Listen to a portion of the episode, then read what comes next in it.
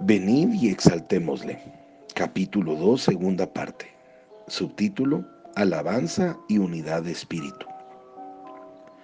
En el transcurso de la siguiente media hora, 117 personas de distintos orígenes inundaron el aposento alto. Cada uno conocía muy bien la fortaleza y debilidad del otro.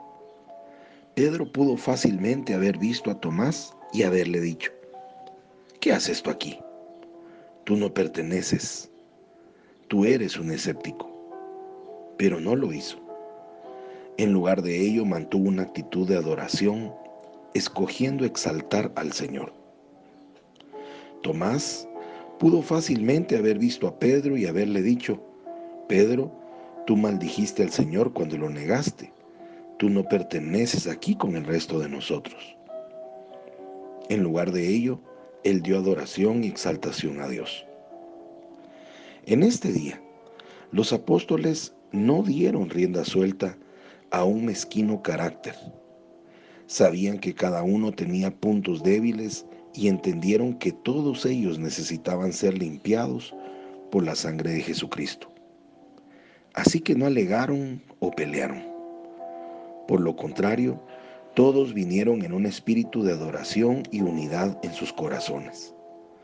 Todos clamaron unánimemente, Señor, te exaltamos como nuestro Señor y Rey. Por favor, ven a través de tu Espíritu Santo y fortalécenos y llénanos de tu poder. Necesitamos de tu Espíritu Santo. Nos encontramos ahora en el aposento alto, hablando con María, la Madre de Jesús. María, usted ha escuchado muchas veces a Jesús. Sabe todas las cosas maravillosas que Él habló. Usted es una mujer santa. ¿Por qué necesita este momento de oración y adoración? ¿Por qué necesita al Espíritu Santo? Ella contesta paciente y amorosamente, porque la oración y adoración me llevan a estar más cerca de mi precioso Hijo. Y él dijo que recibiría el Espíritu Santo. El Espíritu Santo avivaría en mi corazón todas las cosas que él me dijo. Y él me dirá muchas cosas más. Deseo que él siga hablándome. Sí, aún María, la Madre de Jesús, vino a un tiempo de unidad, oración y y adoración en común acuerdo para recibir al Espíritu Santo. Hechos 1.14 nos dice, todos ellos oraban y rogaban a Dios continuamente en unión con las mujeres, de María la Madre de Jesús y de sus hermanos. Y entonces, Hechos 2.1 dice, cuando llegó el día de Pentecostés, todos ellos estaban juntos y en el mismo lugar. Y nuevamente, Hechos 2, 46 y 47 dice, todos los días se reunían en el templo y partían el pan en las casas y comían juntos con alegría y sencillez de corazón, mientras alababan a Dios y brindaban ayuda a todo el pueblo. Y cada día el Señor añadía a la iglesia a los que habían de ser salvos.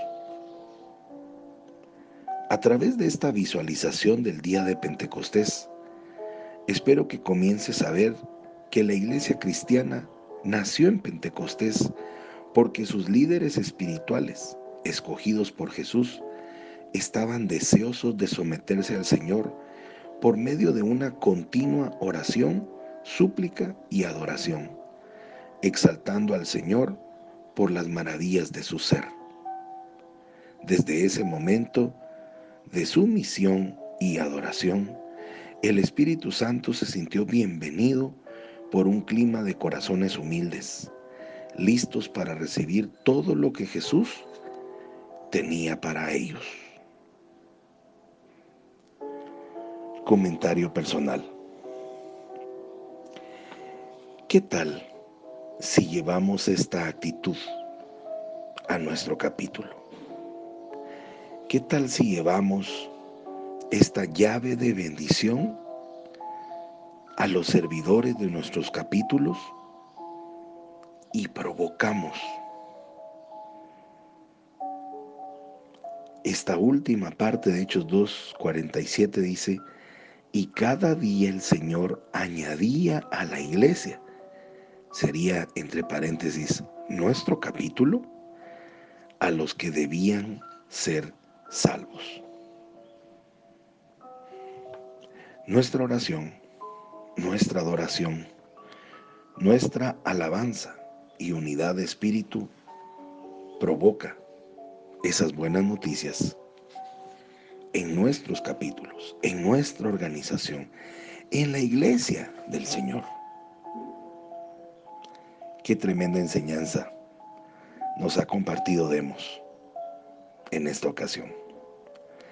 Soy Pablo Zárate y te deseo un día lleno de bendiciones. Hasta mañana.